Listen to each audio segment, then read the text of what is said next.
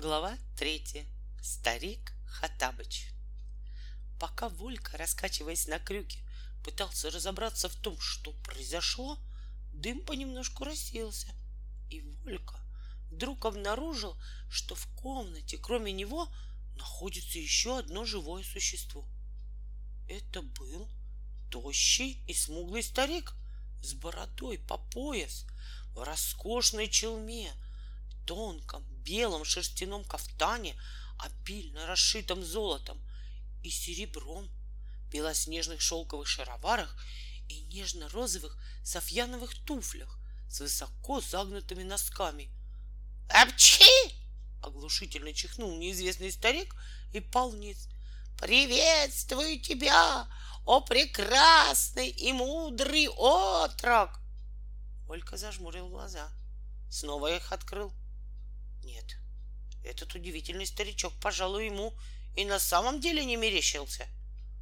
Вот он, потирая сухонькие ладошки и все еще не поднимаясь с колен, таращит умные и не по-стариковски шустрые глаза на обстановку Волькиной комнаты, словно это не ведь какое-то чудо. «Э, «Вы, э, вы откуда?» — осторожно осведомился Волька, медленно раскачиваясь под самым потолком точно маятник. «Э, «Вы, вы из самодеятельности?» «О, нет! О, юный мой повелитель!» — высокопарно ответствовал старичок, оставаясь все в том же неудобном положении и немилосердно чихая. «Я не из неведомой мне страны самодеятельности. Я вот из этого трижды проклятого сосуда!»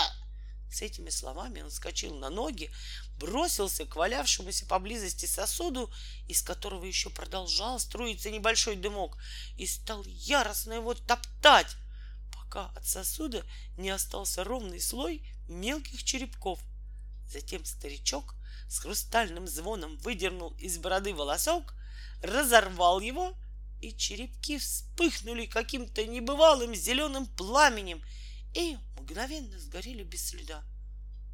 Вольку все еще глодало сомнение. Что-то вроде не похоже, протянул он. Сосуд был такой маленький, а вы такой сравнительно большой. Не веришь, презренный? свирепо скричал старичок, но тут же взял себя в руки, снова рухнул на коленки и с такой силой стукнулся при этом лбом о пол, что в аквариуме заметно колыхнулась вода, и сумные рыбки сполошенно заметались зад вперед. Прости меня, о юный мой спаситель, но я не привык, чтобы мои слова брались под сомнение. Знай же, благословеннейший из отроков, что я никто иной, как могучий и прославленный во всех четырех странах света Джин Гасан Абдурахман ибн Хатаб, то есть сын Хатаба. Все было настолько интересно, что Волька даже позабыл о том, что он висит под потолком на ламповом крюке. Джин, джин, это, кажется, какой-то американский спиртной напиток. Не напиток, я опытливый отрок. Снова вспылил старичок, снова спохватился и снова взял себя в руки. Не напиток я, а могущественный неустрашимый дух. И нет в мире такого волшебства, которое было бы мне не по силам. И зовут меня, как я уже имел счастье довести до твоего много и высокочтимого сведения, Гасан Абдурахман ибн Хатаб, или, по-вашему, Гасан Абдурахман Хатабович. Назови мое имя первому попавшемуся ифриту или джину, что одно и то же. И ты увидишь, хвастливо продолжал старичок, как он задрожит мелкой дрожью, и слюна в его рту пересохнет от страха. И случилось со мной обчхи!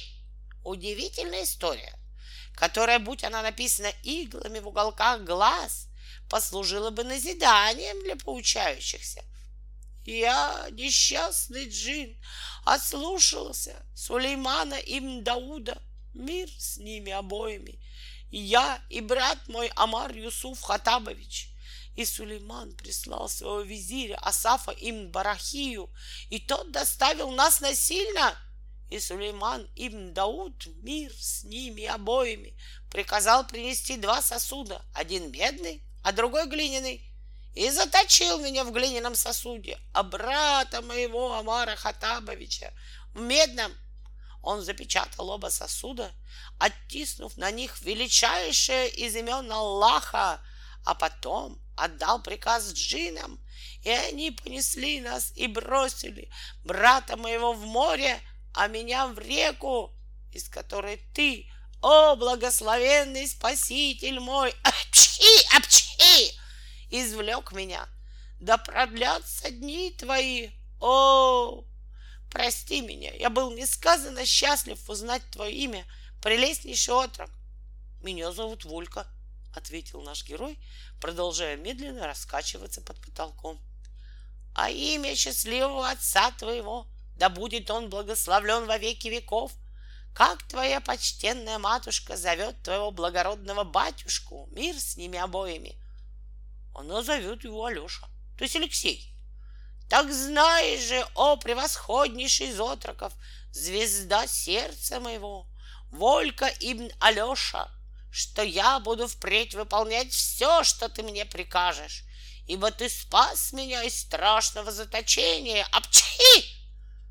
Почему вы так чихаете? осведомился Волька, словно все остальное было ему совершенно ясно. Несколько тысячелетий, проведенных в сырости, без благодатного солнечного света в холодном сосуде, покоящемся в глубинах вод, наградили меня, недостойного твоего слугу, утомительным насморхом. Обчхи! Обчхи! Но все это сущая чепуха и недостойно твоего драгоценнейшего внимания. Повелевай мною, юный господин! С жаром заключил Гасан Абдурахман ибн Хатаб — задрав вверх голову, но продолжая оставаться на коленях. «Прежде всего, поднимитесь, пожалуйста, с колен», — сказал Волька. «Твое слово для меня закон», — послушно ответствовал старик и встал на ноги. «Я жду твоих дальнейших повелений». «А теперь», — неуверенно промолвил Волька, если это вас не затруднит, будьте добры, конечно, если вас это не очень затруднит. Одним словом, мне бы очень хотелось учтиться на полу. В тот же миг он оказался внизу рядом со стариком Хатабычем, как мы будем в дальнейшем для краткости величать нашего нового знакомого. Первым делом Волька схватился за штаны. Штаны были совершенно целы. Начинались чудеса.